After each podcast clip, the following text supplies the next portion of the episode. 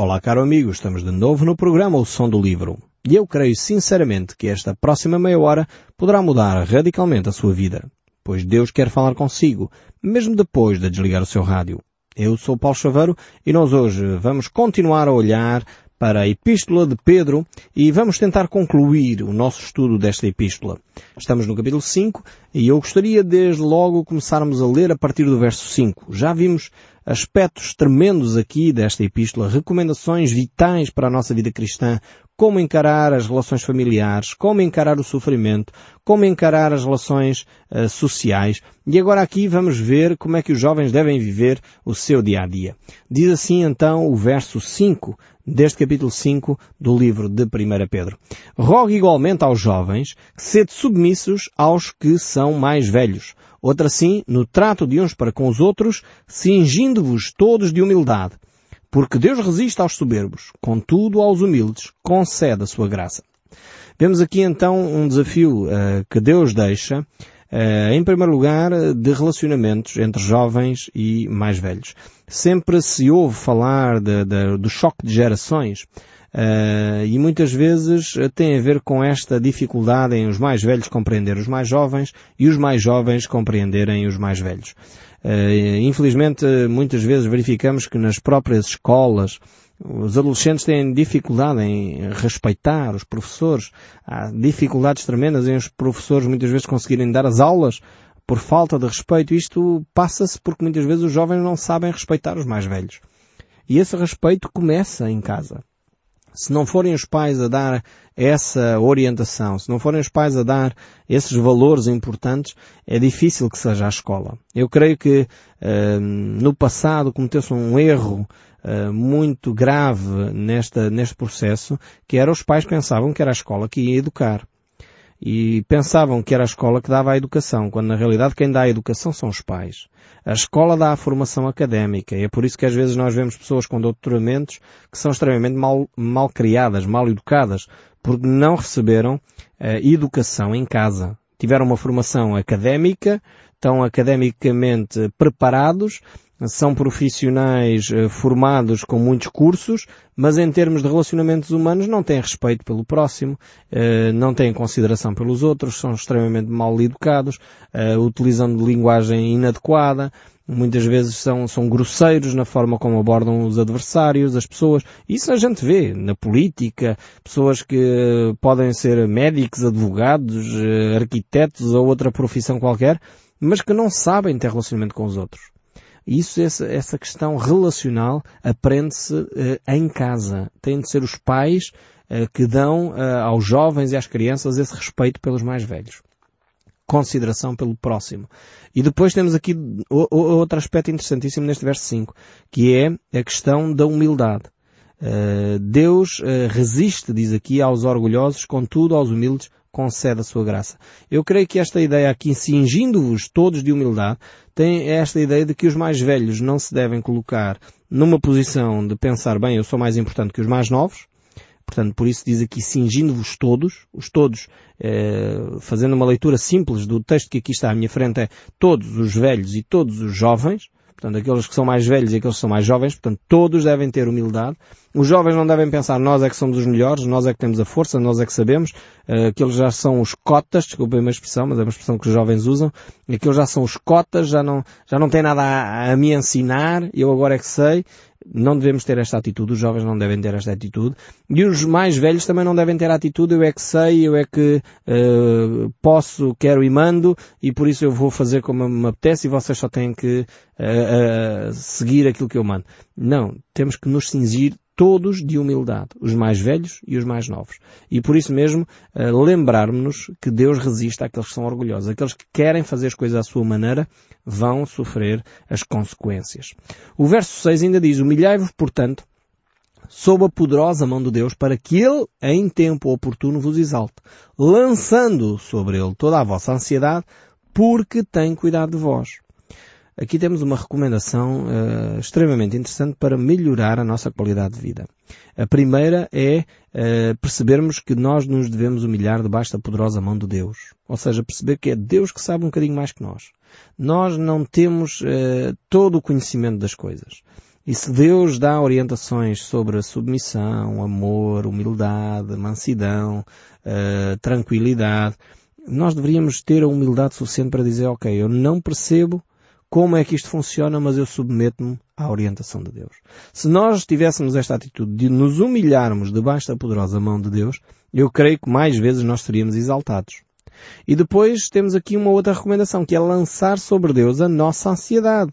Ou seja, se eu fosse humilde e não arrogante, se eu fosse humilde e não achasse que eu é que sei, então eu lançaria sobre Deus. Eu vou dizer, ok, eu não domino o problema, eu não consigo resolver, eu vou lançar sobre Deus. Eu vou entregar a Deus e Deus vai resolver. Quando nós fazemos isso, sem dúvida alguma, a nossa qualidade de vida melhora uh, 300%. Porque na realidade nós passamos a viver vidas mais tranquilas passamos a ter alguém que cuida de nós. Nós colocamos então os problemas nas mãos de Deus, sob os cuidados de Deus, e realmente Deus pode e vai intervir em nosso favor. Essa ideia de que nós temos um Deus uh, que está lá, uh, bem no céu, num trono qualquer, aí alguns na galáxia, e que uh, não tem tempo para nós, não sei onde é que nós fomos buscar essa ideia. E depois, ah, mas eu não quero incomodar Deus com as minhas coisas. Mas quem é que disse que você incomoda em primeiro lugar? Segundo lugar, eh, Deus alguma vez lhe disse que está a incomodar? Porquê é que você se preocupa com isso? É, é mais uma atitude de orgulho, no sentido de eu dizer, eu resolvo por mim próprio, eu sou capaz de dar a volta. Humilhai-vos debaixo da poderosa mão de Deus. Lançai sobre Deus a vossa ansiedade, porque Ele tem cuidado de vós. Talvez nós temos uma situação familiar complicada, um problema de saúde difícil, talvez problemas domésticos, talvez uh, o marido já não entende a mulher ou a mulher já não entende o seu marido, pensam em divorciar-se ou separar-se. Será que Deus não compreende e não pode fazer nada por esta situação? Será que nós podemos lançar este assunto nas mãos de Deus? Será que nós podemos confiar que Deus vai agir em nosso favor? Podemos orar e clamar a Deus para que Ele intervenha? É aqui que realmente Deus faz toda a diferença. Naquilo que nós podemos fazer, eh, não há necessidade de intervenção de Deus. Deus é o Deus dos impossíveis. É onde já não há esperança, é onde já não há capacidade para nós resolvermos que Deus intervém. Por isso Ele é Deus e nós não. Mas quanto mais cedo nós percebermos isso, quanto mais cedo nós entregarmos a nossa preocupação nas mãos de Deus, ela não se torna em ansiedade, ela não se torna em doença, não se torna em sofrimento, porque nós entregamos e fizemos-lo uh, atempadamente. Por isso realmente devíamos uh, viver vidas mais tranquilas. O apóstolo Paulo reforça esta ideia que Pedro dá e, enfim, nós, nós encontramos várias vezes esta expressão. O próprio Jesus diz a mesma coisa. Paulo, por exemplo, aos Filipenses, no capítulo 4, verso 6, ele diz, não andeis ansiosos com coisa alguma. Em tudo, porém, sejam conhecidas diante de Deus as vossas petições pela oração, pelas súplicas com ação de graças. Veja bem que o apóstolo Paulo reforça muito claramente esta ideia. Jesus diz o mesmo. Ele diz, se Deus cuida dos lírios de campo, se Deus cuida dos pardais, dos passarinhos, quanto mais valeis vós, homens de pequena fé? Será que Deus se preocupa com a natureza e não se preocupa connosco? Será que Deus uh, tem um trabalho imenso para pôr uma flor uh, que hoje nasce e amanhã parece uh, para nascer com aquela beleza e não vai cuidar de nós? Realmente Deus tem cuidado de nós. O verso 7 aqui do apóstolo Pedro, capítulo 5, ele diz exatamente isso. Deus tem cuidado de vós. Graças a Deus por este cuidado do nosso Senhor. Notemos agora o verso 8, diz, Sede sóbrios e vigilantes. O diabo, vosso adversário, anda em derredor como um leão que ruge, procurando alguém para devorar. Temos aqui uma imagem um, extremamente interessante uh, que o apóstolo Pedro uh, traz para a nossa reflexão. Por um lado, percebemos em primeiro lugar que Deus está do nosso lado. E se Deus é por nós, quem será contra nós? Perguntou o apóstolo Paulo e reforça aqui a ideia do apóstolo Pedro. Não fiquemos atemorizados. Eu creio que nós, no nosso país, gostamos muito de andar uh, aterrorizados e atemorizados com o diabo. E somos um povo muito uh, supersticioso. É por isso que tantas, tantas igrejas conseguem prosperar a vender água daqui, água dali, pedacinhos de madeira da colá, vassouras da coli, que é para varrer os demónios, porque nós somos um povo extremamente supersticioso, gostamos destas coisinhas. É por isso que vamos aqui e ali, compramos uma velinha, compramos um lencinho, compramos não sei o quê, que é para isto dar sorte. Mas isto não é o que a Bíblia ensina. Agora, uh, sem esta perspectiva supersticiosa, mas olhando de frente aquilo que a Bíblia nos ensina, nós temos que viver vidas moderadas, com atenção. Como diz aqui o texto bíblico, nós devemos ser sóbrios e vigilantes. O, o diabo uh, é apresentado aqui como um leão, um leão que ruge. Eu gosto, uh, gosto imenso de ver aqueles filmes sobre a natureza, aqueles documentários sobre a natureza. Uh, eu não sei se vocês alguma vez repararam como é que os leões atacam as manadas. Normalmente são as leoas, até não são bem os leões, mas são as leoas que normalmente andam em grupo e começam em primeiro lugar por andar ao redor das manadas. E, e, o que é que isto provoca? Provoca um stress na manada, que eles começam a correr para a direita, para a esquerda, e o que vai fazer com que os fracos e os doentes, e, e aqueles que são talvez mais bebés, se uh, desviem da manada, porque não conseguem acompanhar o ritmo uh, que a manada que está a ser atacada uh, tem. E o que é que acontece? Então os leões percebem onde é que estão as presas. As presas mais fáceis. Eles atacam normalmente as presas fáceis.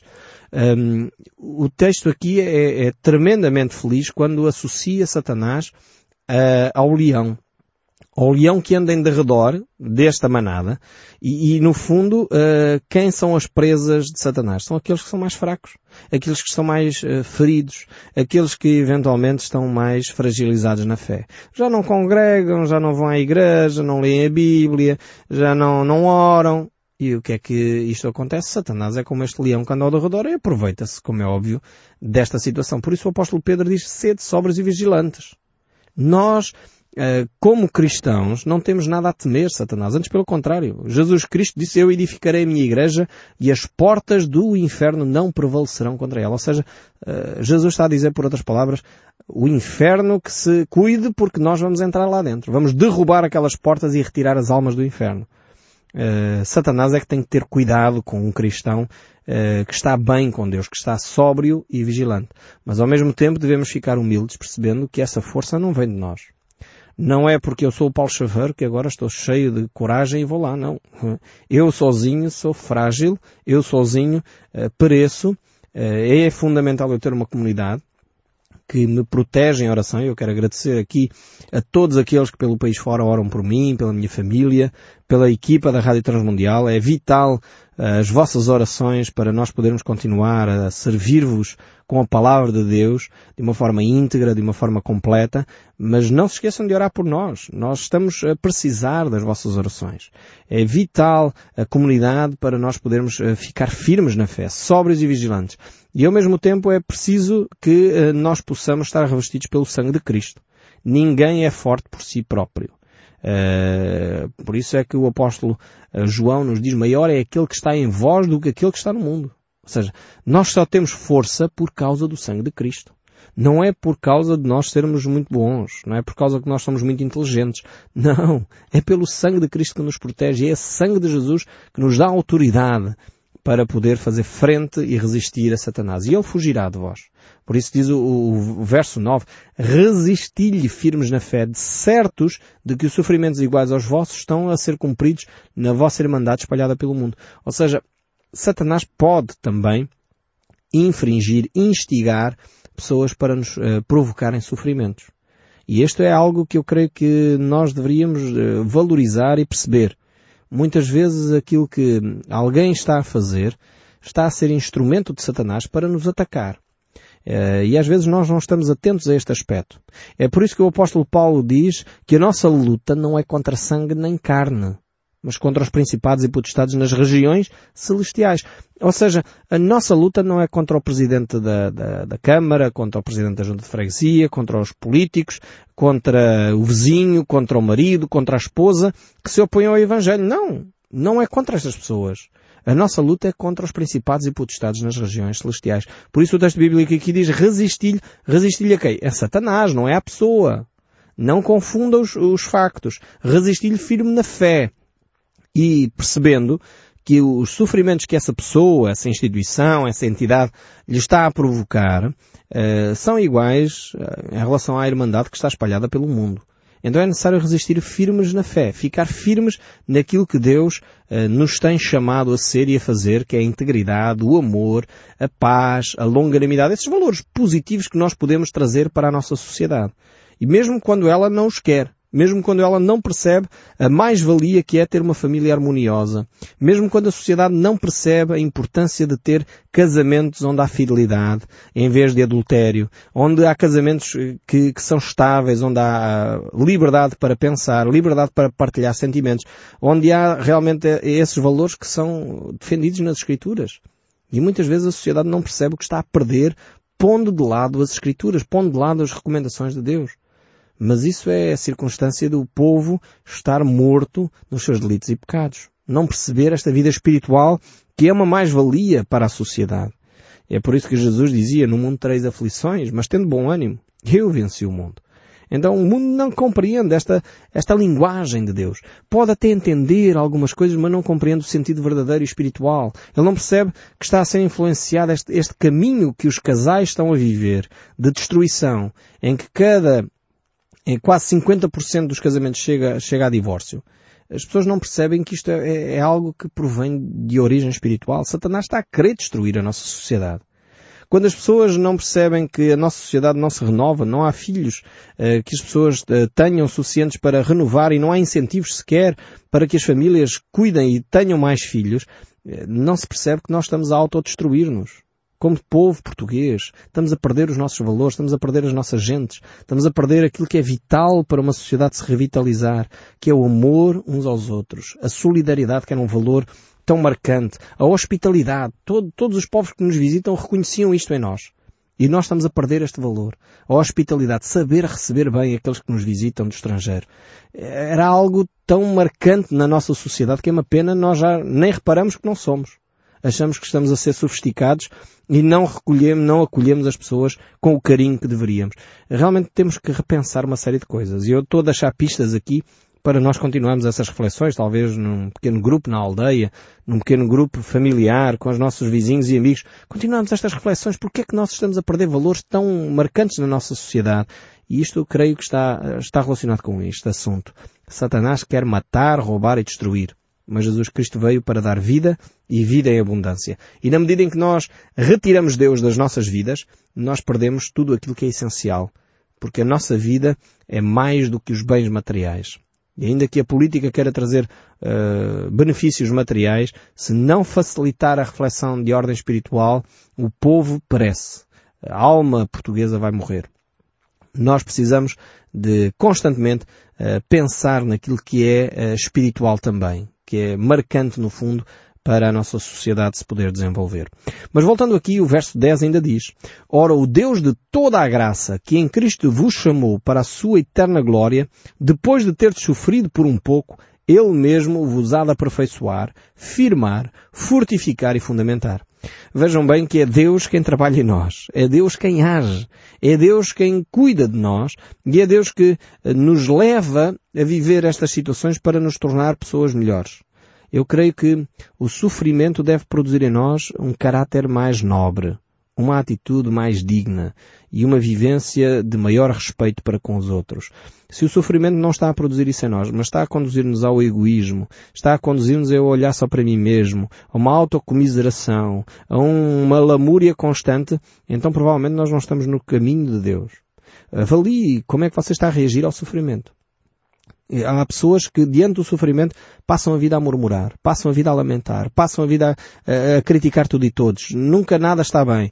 E sabem, isso é o caminho que Satanás propõe. O caminho que Deus propõe é que diante do sofrimento nós possamos ser firmes, possamos ficar mais uh, fortificados e possamos ainda ter melhores alicerces, mais fundamentados, ser aperfeiçoados no fundo. O sofrimento deveria servir para nosso aperfeiçoamento. É por isso que às vezes nós visitamos uma pessoa doente e saímos de lá extremamente encorajados. Porque aquela pessoa hum, realmente sente-se que ela está a utilizar aquela situação para crescer na sua fé. Eu lembro-me de uma menina que acompanhei uh, há uns tempos atrás, que ela estava a padecer de uma doença extremamente grave, estava a caminhar uh, para a morte, um câncer, e era, era tremendo visitar aquela jovem. Quando eu visitava, eu saía lá extremamente encorajado pela, pela força que ela transmitia, a forma como ela encarava a situação. E foi realmente algo que Eu não percebi porque é que Deus permitiu aquilo naquela família, mas realmente foi um, um exemplo de fé, de coragem, de, de forma de, de, de, crescimento espiritual que, que, essa jovem demonstrou. E realmente ela encarou uh, esse período dessa maneira. E por isso cresceu, sem dúvida, na fé. Por isso nós devemos ter esta atitude de gratidão, percebendo que é Deus quem controla toda a nossa vida, é Ele quem realmente nos vai aperfeiçoar, é Ele que vai utilizar os sofrimentos, as situações do dia a dia para fortalecer a, a nossa fé, para nos fazer crescer à imagem e à semelhança do nosso Senhor Jesus Cristo. E o apóstolo Pedro aqui está a desafiar a cada um de nós a fazer exatamente isso. E por isso ele vai concluir esta reflexão dizendo a ele, a Deus, seja dado o domínio pelos séculos dos séculos, por meio de Silvano, agora diz ele, portanto ele escreveu esta epístola com Silvano, para que vós, outros, é, é fiel irmão, como também o considero, vos escrevo resumidamente, exortando-vos a testificando de novo que esta é a genuína graça de Deus e nela estáis firmes. Aquele que se encontra na Babilónia, também leita, vos saúda, como igualmente a meu filho Marcos. Saudai-vos uns aos outros com ósculo de amor, paz a todos vós que vos acheis em Cristo.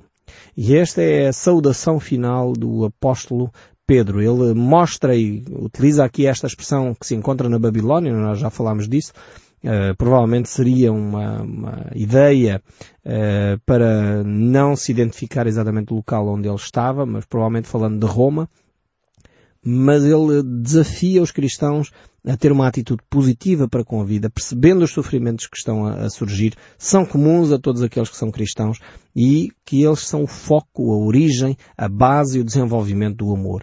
E por isso mesmo ele desafia-os a viver em amor uns para com os outros e a desenvolver a paz de Deus que excede o entendimento, seja então este vínculo que uh, marca os relacionamentos cristãos. E eu espero sinceramente que Deus continue a falar consigo, mesmo depois de desligar o seu rádio. Nós assim hoje terminamos a Epístola de Pedro e no próximo programa nós voltaremos a ver um livro do Velho Testamento. Espero por si no próximo programa. Que Deus o abençoe ricamente. Até lá.